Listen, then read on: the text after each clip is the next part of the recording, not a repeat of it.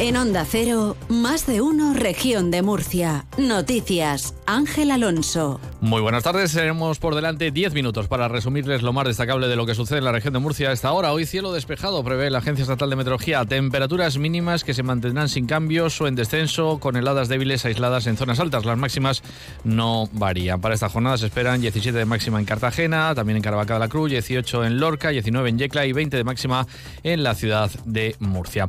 Aparece el cuerpo sin vida de un buceador en la playa de Calnegre, en el término municipal de Cartagena. Esta mañana, sobre las nueve y media, un residente avisó, eh, avistó el cuerpo en la zona de Monte Blanco y alertó al teléfono de emergencias 112. Verónica Martínez. Al lugar acudieron unidades de la Guardia Civil, la Policía Local de Cartagena, así como miembros de Protección Civil y bomberos del Consorcio de Extinción de Incendios con base en La Manga, quienes estaban en las proximidades. Tras confirmarse el fallecimiento del individuo por parte de los equipos de emergencia, la Policía Judicial se ha hecho cargo de la investigación para esclarecer las circunstancias de la muerte de esta persona. Librilla, Aledo y Pliego registraron este miércoles por la noche con magnitudes de entre 1,6 y 2,2 varios terremotos, según ha confirmado el Instituto Geográfico Nacional. El Centro de Coordinación de Emergencias de la región recibió tres llamadas desde Totana, Mula y Pliego pasadas las 10 de la noche alertando de los seísmos de los que no se han reportado daños. Hoy es día de movilizaciones de los agricultores y ganaderos de la organización COA en Bruselas. Se lleva a cabo una tractorada convocada por la coordinadora Europea Vía Campesina para reclamar ante las instituciones comunitarias el cese de acuerdos de libre comercio con Mercosur, entre otras cuestiones. Mientras, el campo de la región está pendiente de las negociaciones con el gobierno de España para tratar sus demandas y de la situación que se vive en Francia, donde los agricultores siguen bloqueando carreteras y lo peor están tirando los productos de los camiones de la región al suelo. Sobre estos asuntos ha hablado en los micrófonos de Onda Cero el responsable de COA en la región, José Miguel Marín. Ha explicado que el problema que tiene el campo en la región y el de toda Europa es la gran carga de regulación y de exigencias para el sector que se ha disparado con la llamada Agenda 2030.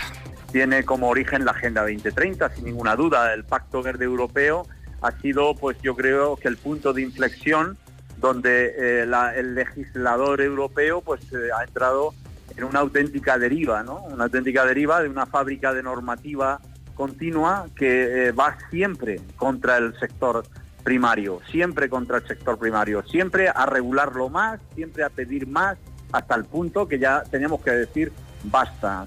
Sobre las movilizaciones que se están registrando en Francia, Marín entiende los motivos, pero no llega a comprender por qué los agricultores galos se piensan que los productos españoles son los causantes de sus males.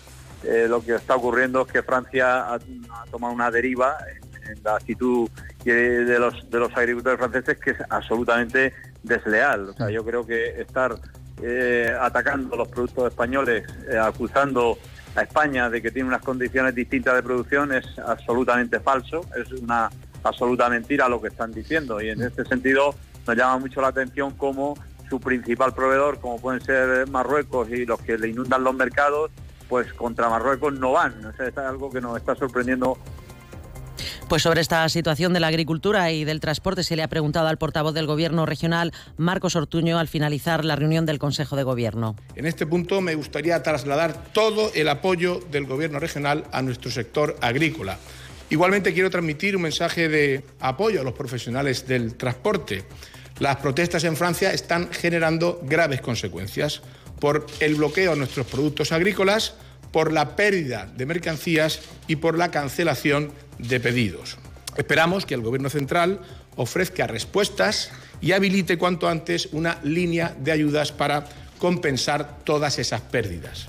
El Gobierno regional, un apunte más sobre agricultura, ha reclamado al Ministerio de Agricultura que busque soluciones dirigidas a inyectar liquidez al sector del limón.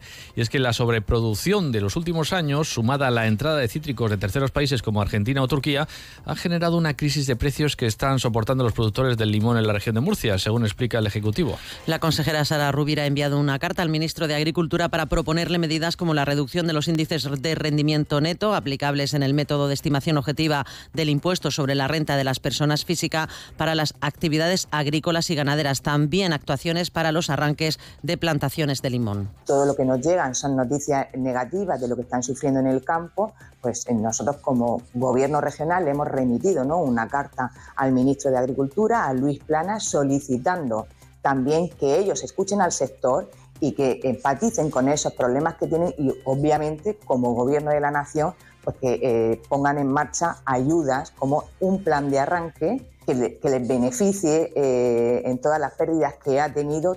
Otros asuntos. La asistencia sanitaria prestada en la región obtiene una nota superior al 8,5 sobre 10, según los resultados de la encuesta de calidad del Servicio Murciano de Salud que ha avanzado el portavoz del Gobierno regional, Marcos Ortuño. Se trata de una encuesta que ha, recaído, ha recogido la opinión de 18.500 usuarios del Servicio Sanitario Regional. Tanto en atención primaria de adultos como en pediatría, la satisfacción también es elevada y el trato del personal de la Administración es valorado como bueno o muy bueno por la mayoría de usuarios.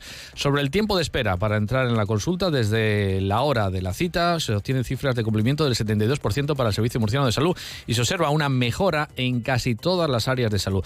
También se ha encuestado a pacientes atendidos en los servicios de urgencias de atención primaria y la media de valoración es de un 8,2 sobre 10. Los usuarios del Servicio Murciano de Salud ponen una nota de 8,56 a la asistencia sanitaria que reciben en la región.